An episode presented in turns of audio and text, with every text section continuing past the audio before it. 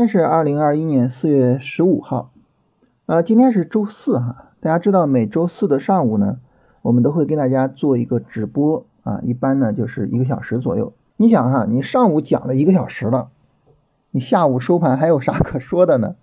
所以每周四呢，我都比较犯愁，我说这在跟大家聊啥呢？所以有些时候我都想要不每周四就录一句话啊，大家去看看早晨的直播吧。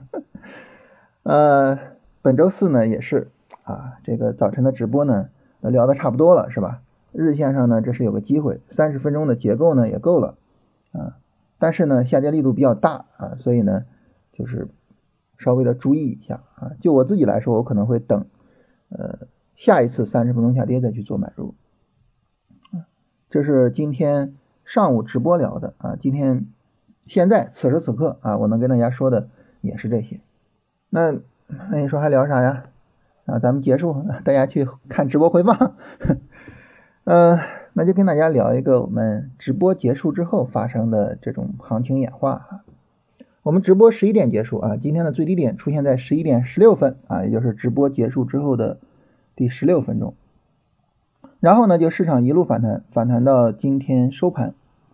所以这个时候呢，大家可能会问说，这个低点。啊，那么按照我们的交易方法，能不能够有一个很好的把握呢？呃，答案可能会让大家失望。哎，不好意思，这个低点呢不好把握。为什么不好把握呢？就是在这个三十分钟下跌的过程中啊，五分钟上没有一个完整的结构，以至于什么呢？我们找五分钟的高点去挂突破单不好找啊。你要去找，就得找到什么时候呢？就找到昨天高点了。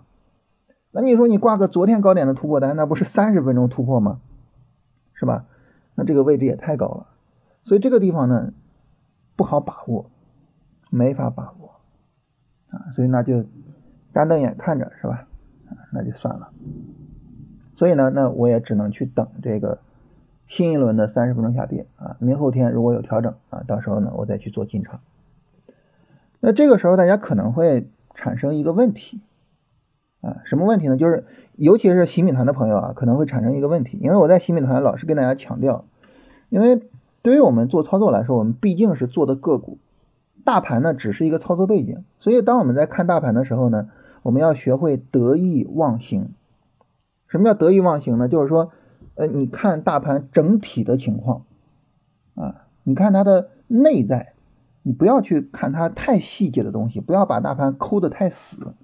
啊，叫得意忘形啊！我经常强调这个，但是呢，大家可能会说，那老师，那你直接都奔五分钟去了，我的天呐，那你这不是抠的太细了吗？你这什么得意忘形啊，是吧？你这不叫得意忘形。所以这个时候大家可能会觉得疑惑，说老师，你说这次进场你怎么这么怂呢？哎，跟大家聊一聊这个问题，就是呃，为什么就是会这么谨慎？那为什么会谨慎呢？就是我们知道，你任何一个人去做这个决策的时候啊，他的决策原因肯定是主客观两个方面的啊。所谓主观呢，就是他是怎么看待这个事情的；所谓客观，就是这个事情在事实上是什么样的，肯定是这两方面的因素。那对于我个人来说，你比如说我这么谨慎，这么怂啊，首先呢，从主观的角度哈，就是我本身呢性格上就是比较的。求稳的啊，就比较的求稳啊，然后呢，呃，凡事比较喜欢就是谋定而后动啊，不太喜欢冒过大的风险啊。那你说这是什么原因导致的呢？它有可能是天生的啊，基因里面带着的，也有可能是后天的啊。因为你说白了，作为一个穷人家的孩子啊，你本身能够冒险的资本并不多啊，这也就要求了你呢，呃，凡事务求谨慎。啊，那时间长了呢，慢慢的就形成了这么一个性格。所以我我我们经常说嘛，你说穷人家的孩子跟富人家的孩子最本质的区别是什么呢？实际上呢，就是在冒险的资本这个方面。啊，你失败了一次，你有没有机会再来第二次？啊，如果说没有，那这个时候呢，你自然而然的会求稳。啊，这个是没有办法的，是吧？啊，所以。这是我们说呢，这个主观的方面，客观的方面指的是什么呢？就是市场行情啊，这个市场行情，行情啊，它要求我们求稳啊。你比如说像去年下半年那种行情啊，那我们肯定是拼了命的去进攻，是吧？啊，那这个时候呢就不考虑求稳了。我 我那时候老跟大家说满仓啊，然后这个包括有一天大跌，我跟大家说啊，我是满仓扛了这个大阴线的，是吧？不要怂啊，这个时候就是要进攻再进攻，是吧？那那为什么呢？市场行情好啊。但反过来呢，你像今年年后大跌的时候，我就跟大家说防守防守防守啊，不断的强调防守。为什么呢？因为市场行情完全没有进攻的价值。那现在属于是什么呢？现在就属于防守反击啊，防守反击，既不是纯进攻，也不是纯防守，但是呢，在进攻中你要去考虑啊，不要让敌人断了后路啊，在防守中呢，你要想着，哎，我怎么去捞点战利品？所以现在属于是一个防守反击的一个市场走势。那这种市场走势呢，那肯定也是要注重防守的啊，所以这是。客观的因素，那么这个主客观的双重影响呢，就导致说我现在呢整体上啊稍微的怂一些。那这种情况下呢，就是可能哎就不会进的太着急啊，我等市场稳定了再说。那大家可能会说啊，说那你要这样的话啊，那你比如说如果说明天继续涨，那你这就踏空了是吧？少赚了两天的钱。但是我们想啊，如果说明天继续涨啊，你想它涨过了。三四二零啊，我也会比较积极的去买股票了，是吧？那这个时候我踏空了多少呢？其实就踏空了一个三十分钟下跌，那我总比就比如说这最近这一段时间一直在就大家一直在问啊，这个股票怎么样，那个股票怎么样，然后一直在买股票，然后每天都亏钱，实际上这个时候是要好很多的啊。也就是说到我去买股票的时候，可能你尽管比我多赚了两天钱，但是可能还弥补不了你之前的亏损。啊，所以这也是为什么我在主观上这么稳啊，这么求稳的一个原因。哎，这是从主客观的角度跟大家聊一聊啊，就是我为什么这么怂。就是当我们去做一个决策的时候，啊，就是我我们做一个决策，我们会考虑什么呢？其实任何一个交易决策呢，我们都会去考虑，就这个交易决策做出来，它是否顺应当前的市场。啊，你比如说现在这个市场。防守反击是吧？当时跟大家说三四五零很重要嘛。如果市场不破三四五零，我就会是大举进攻的。但市场破了三四五零，没办法是吧？防守反击。那么市场要求我防守反击，那好，那我做的这个决策是不是防守反击的决策？是否顺应这个市场？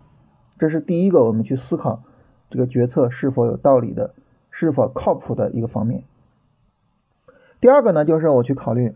我这个交易决策做出来，它是不是符合我个人的交易习惯？是不是符合我的性格？是不是符合我自己的情况？啊，我能不能够比较舒服的把这个交易决策贯彻到底？那这是第二个方面。就任何一个交易决策，我都会去考虑这样两个方面，这两个方面都符合，都满足了，那么我一方面啊，客观上能够在市场中生存和发展。主观上呢，我能够执行到位，但是这两个如果说有一个它不符合，你比如说在客观上不符合啊，市场要求你怎样你就不怎样，那你可能就会受到市场的教训。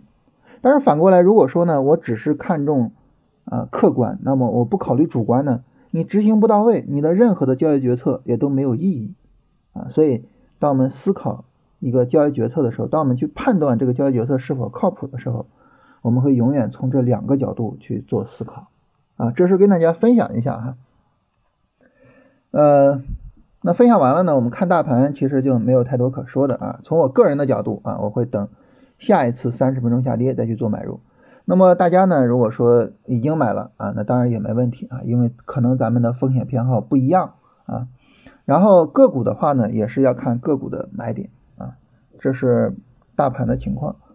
然后板块的情况呢？今天比较好的板块二胎啊，二胎呢是因为央行发了一个工作论文啊，说要全面放开生育，然后市场就炒嘛。呃，第二个呢就是新冠检测，新冠检测呢主要是由业绩所带来的啊，最近市场也一直在炒业绩，我们看到很多股票最近走了净利润断层的走势。净利润断层这五个字，如果说大家不理解的话啊，明天我可以专门跟大家聊一下。啊，这个我在呃龙回头的专辑里边专门跟大家聊了。然后就是有色金属里边的这个铝啊，涨得比较好啊，因为呃铝的期货是创了一个最近十年的新高啊，所以今天好几只股票涨停啊。总体上来说呢，就是这样三个板块会比较强一点。那么紧随其后的呢是数字货币，那数字货币呢它有一个冲高回落是吧？然后医美啊，医美呢也是最近强了一段时间，然后现在呢。其实是有所退潮，只是最强的股票还在持续的上涨啊，所以这两个板块我们就不多考虑了啊。重点的就是上面这三个二胎、新冠检测和有色铝，其中呢，新冠检测大家可以作为业绩预增板块的一个代表。这是板块的情况啊。看完这些情况呢，来看一下大家的问题啊。首先，有位朋友问六零三二九零。呃，这我顺便说一下，就是大家在问个股的时候，最好能够说清楚你想问什么。嗯，最好最好是你能够先讲你自己的判断啊。你说老师，我看着这个四大半岛啊，我觉得四大半岛它是一个弱转强，我们能不能够去买它？最好能够这样，这样呢，我们沟通起来呢会比较的高效啊。所以呢，就是呃，这个呢就是就是。希望大家能够去注重一下吧，这这样的话，我们可能就是说，我在回答大家问题的时候，我说的这些东西，大家会觉得更有意义，因为我们是在对话，是吧？呃，四大半岛这个走势哈，那么首先呢，它前面这个波段下跌力度非常之大，所以是一个非常弱的股票。然后前面大盘反弹的时候，它涨得也挺好，是吧？中间有一个涨停啊，弱转强啊，但是整个这个调整啊，是一个倾斜向下的调整啊。就调整的并不是最好的啊，当然比大盘要强，包括整个半导体板块也是啊，就是整体上来说，就是反弹比大盘强，回调呢并不比大盘厉害，整整个这个板块还是值得去跟踪的。但是这样的股票，你说让我做，我做吗？我不做，为什么呢？就我做一个股票，你至少得突破日线的前高吧，也就是四大半岛，你要让我做，你得突破二月二十二的高点。你这还是一个下跌过程，我是没法做的哈。还有朋友说这个进场很难啊，进早了回调没有结束，进晚了就错过了啊。然后呢，错过之后你再进就是追高了，说这事儿呢没法弄。这个大家觉得进场难啊，有一个很重要的原因，就是最近市场环境特别的弱。那在特别弱的市场环境下呢，第一呢就是你进场不要那么快啊，不要早。可以错过，但是不要早。第二呢，就是一定要学会止盈。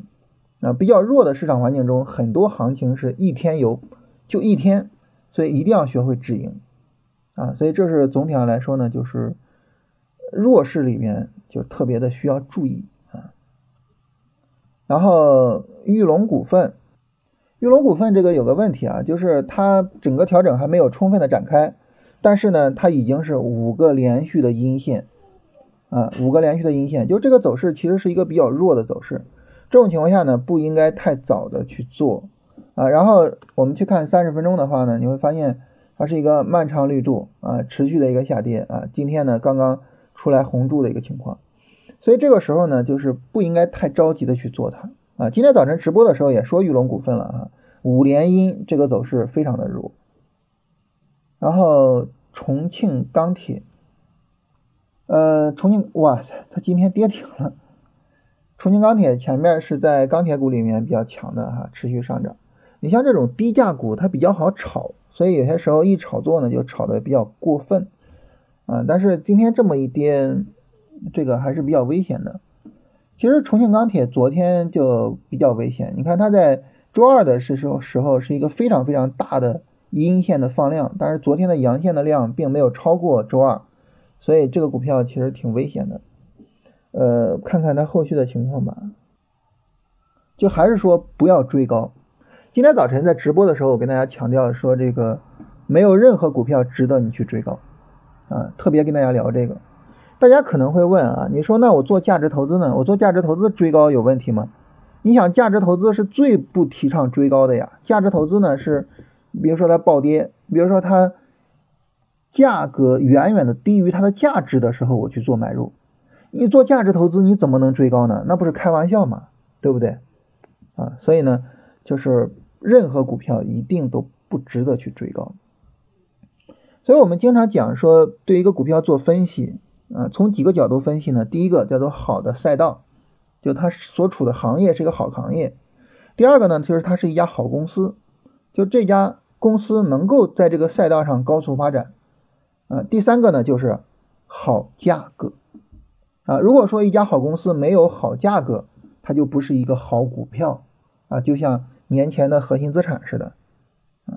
所以任何股票都不值得追高。呃，哈三联的走势，哈三联这个呢，就是我我我在新米团点评过这个啊，就是它它的问题就是高点差比较大啊，所以这只股票不是很看好。然后包括这个国际医学，国际医学。今天早晨大家很多人问啊，然后可能也有挺多人买。国际医学也是这个问题，就是高点差比较大，呃，不是很理想。那当然，医美概念整体上是比较强的，就是一直到现在还是有好几只股票在涨停，整体上是比较强的啊。但是就是说这两个股票这种走势不太理想。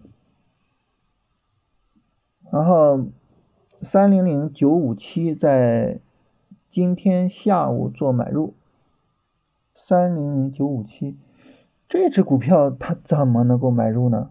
首先啊，就是三十分钟高点差非常的大，四月八号的高点和四月十四号的高点相差非常大，说明整个上涨的动能是不足的。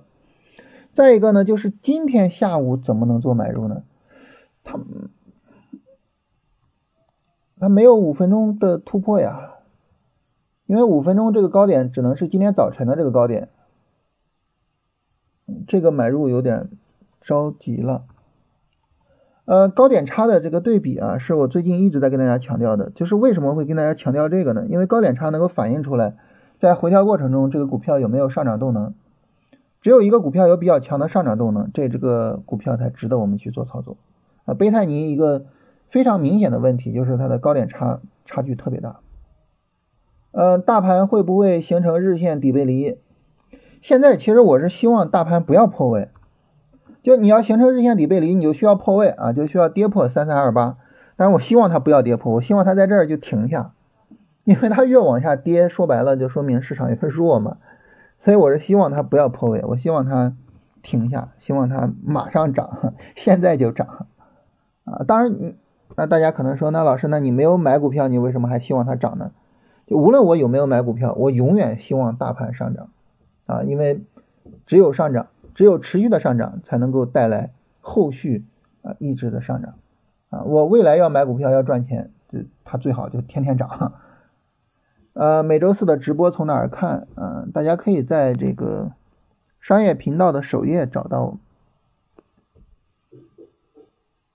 嗯，京津环保。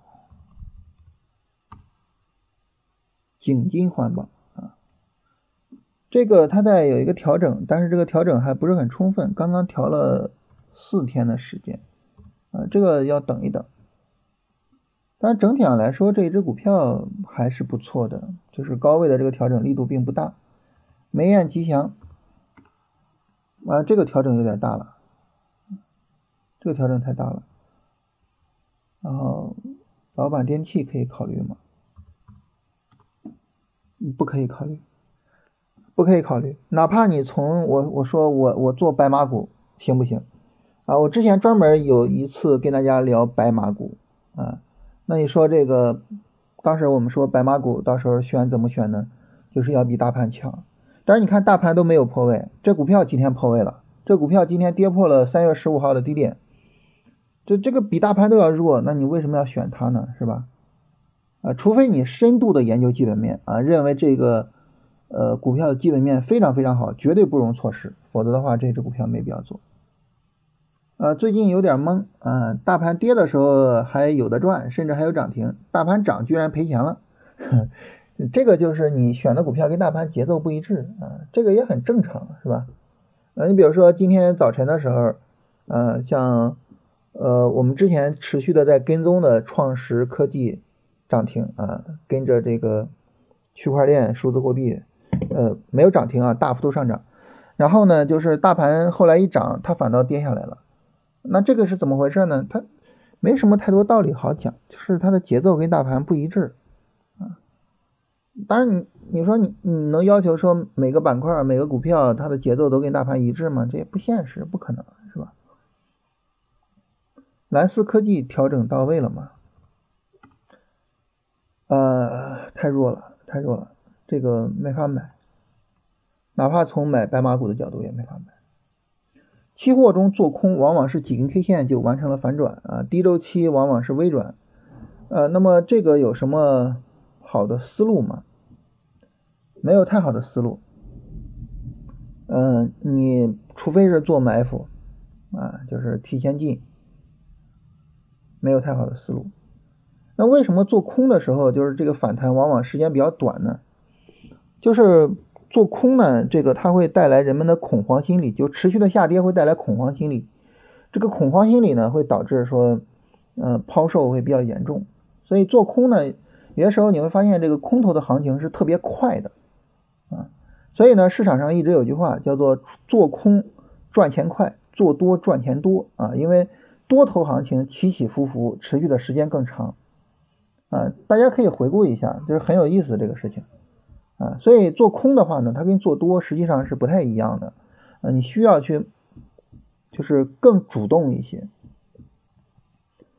有朋友说我对踏空不焦虑啊，飞了就飞了，但是对盈利回撤很焦虑，哈哈呃，对盈利回撤比较焦虑的话，它也会有一个很大的问题，就是你赚不了大钱。